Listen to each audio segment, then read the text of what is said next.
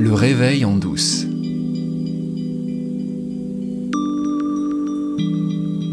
Deuxième épisode de ce podcast consacré au libre arbitre qui risque de nous occuper encore pas mal parce que c'est vraiment, comme je l'ai dit la dernière fois, un sujet fondamental. Et un sujet fondamental pour accéder à ce réveil en douce que je vous promets depuis le tout premier épisode. La fois dernière, on a vu que on n'avait rien choisi, qu'on choisissait pas nos parents, notre origine, notre pays de naissance, notre date de naissance, notre corps. Et ça s'arrête pas là. Ça va plus loin. C'est pas moi qui choisis de faire battre mon cœur. C'est pas moi qui choisis de mettre en branle mon système immunitaire si euh, il subit une attaque. C'est pas moi qui choisis de diviser mes cellules. Si on examine de près la liste de tout ce qu'on ne peut pas faire, on se rend vite compte qu'elle est interminable.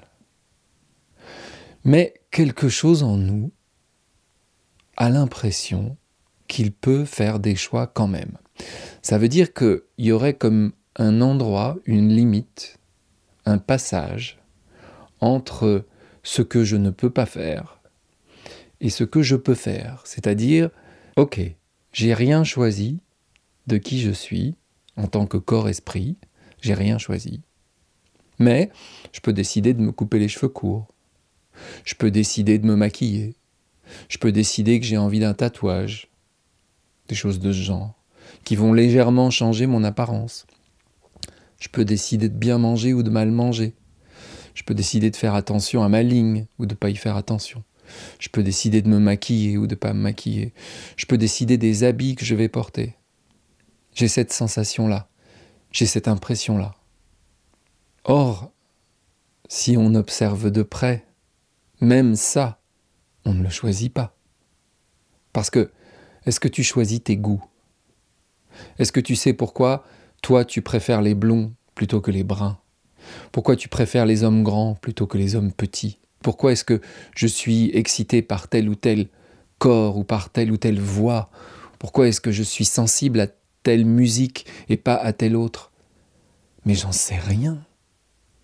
D'où est-ce que ça vient? Est-ce que j'ai choisi d'aimer Bach plutôt que Mozart ou d'aimer Beethoven plutôt que Mendelssohn? Non. J'ai pas du tout le choix.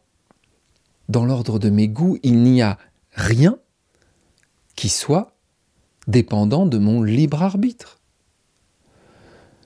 Mais parce que j'aime telle ou telle chose, sans savoir pourquoi, je vais faire tel ou tel choix. Et je vais penser que mon choix est libre. Mais il n'est pas libre, puisque tu n'as pas choisi ce que tu aimais. Et ça va très très loin, ça, vraiment très très loin. Parce que si tu observes exactement comment ça se passe dans ta vie, au jour le jour, à la minute, tu peux très bien t'apercevoir et c'est important de le voir, que tu ne choisis rien, tu ne décides de rien. On vit dans un monde de causalité. Tout, absolument tout, tes choix sont conditionnés par des causes antérieures. Quel que soit ce que tu fais. Par exemple, quand j'affirme le libre arbitre n'existe pas. Peut-être tu te dis euh, Qu'est-ce qu'il raconte? N'importe quoi. Mais t'as pas le choix d'avoir cette pensée-là. C'est QFD. Pourquoi est-ce que tu penses que je raconte n'importe quoi? Parce que des causes antérieures font que, dans ta tête, l'idée que je te propose autour du libre arbitre, pour toi, elle est absurde. Ou pour toi, elle pose une question que tu t'es jamais posée, et tu l'écartes. Tu te dis, non, il dit n'importe quoi. Et si jamais c'est le contraire, si tu te dis Ah, c'est pas mal ce qu'il raconte, t'as pas plus le choix. T'as pas choisi de trouver que ce que je raconte c'est pas mal. Est-ce qu'il existe un endroit au monde où tu as moins de libre arbitre que quand tu changes d'avis? Si tu changes d'avis, c'est pas parce que tu décides de changer d'avis, c'est parce que d'un seul coup, une réalité se présente à toi et ressemble plus à ce que tu veux, tu souhaites, tu comprends, tu découvres quelque chose d'un seul coup et tu te dis Ah mais oui, c'est vrai. Et tu adoptes cette nouvelle vérité. Mais au nom de quoi? De ton libre arbitre T'as rien choisi. T'as juste cette impression que ce que tu viens d'entendre, c'est différent de ce que tu entendais avant, c'est différent de ce que tu pensais, et en fait, ça ressemble plus à la vérité. Mais où est ton libre arbitre là-dedans? Il n'y en a pas. C'est très très important de voir que c'est comme ça que ça marche. Tu ne choisis rien. Absolument rien. Il n'y a pas de libre arbitre au sens où nous l'entendons en général. Samaris, dont j'ai évoqué le livre Free Will dans l'épisode 10, Samaris fait la différence entre deux actions, l'action volontaire l'action involontaire. Ce n'est pas parce que nous n'avons pas de libre arbitre que nous ne faisons pas d'action volontaire. Par exemple, je veux attraper la tasse qui est sur mon bureau et qui contient du café pour le boire. Eh bien, je vais décider euh, d'envoyer mon bras vers la tasse, et puis je vais prendre la tasse, et je vais faire comme l'autre jour avec mon doigt dans le nez, je vais porter la tasse à ma bouche et je vais boire du café. Et je vais me dire, j'ai décidé de boire du café et j'ai exécuté ma décision. Mon intention était claire, je l'ai exécutée. Si jamais, au moment d'attraper la tasse, tu la renverses, tu vas te dire, oh, je suis maladroit. J'aurais pu faire autrement. J'aurais pu faire plus attention. Mais la tasse est renversée, la réalité est là, et il n'y a aucun moyen de la changer. Et tu n'as pas décidé de renverser la tasse.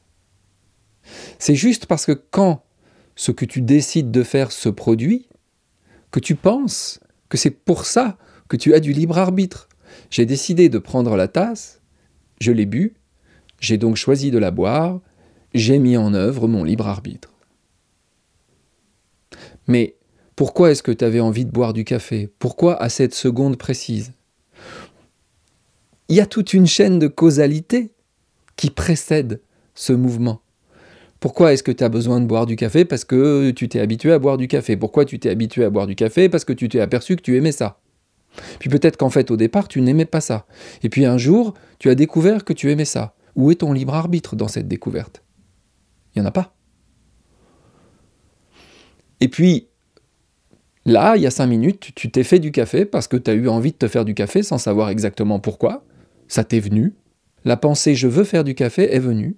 Et tu as fait du café.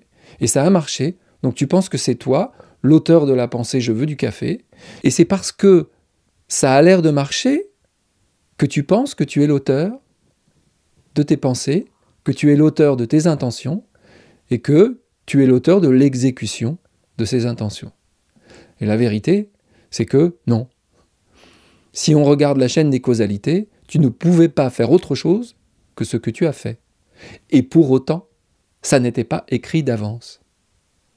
Ça n'était pas écrit d'avance.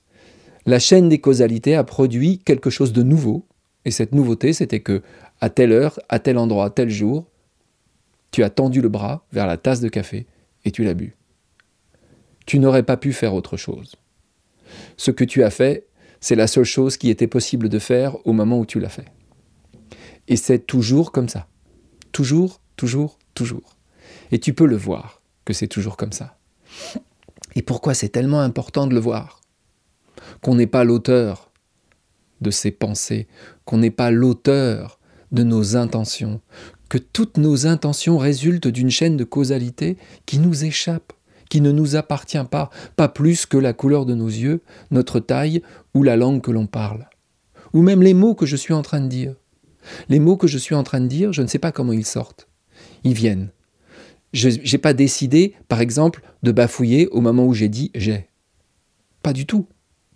Alors tu vas dire Ah, mais ça c'est un accident. Tu voulais dire j'ai et puis tu as dit j'ai, j'ai, et c'est pas grave. Ta volonté, c'était quand même de dire j'ai. Et, tu l'as dit, j'ai. Mais pourquoi j'ai dit j'ai? Pourquoi est-ce que je vous partage le réveil en douce? Pourquoi est-ce que j'ai l'impression d'avoir été frappé par cette vision de la nature de notre expérience Mais je n'en sais rien. Pourquoi est-ce qu'il y a des gens qui voient ça et d'autres qui ne le voient pas? Mais je n'en sais rien et je ne le saurai jamais. J'ai pas décidé que la nature de l'expérience telle que je la partage, c'était la vérité. C'est ce qui m'apparaît.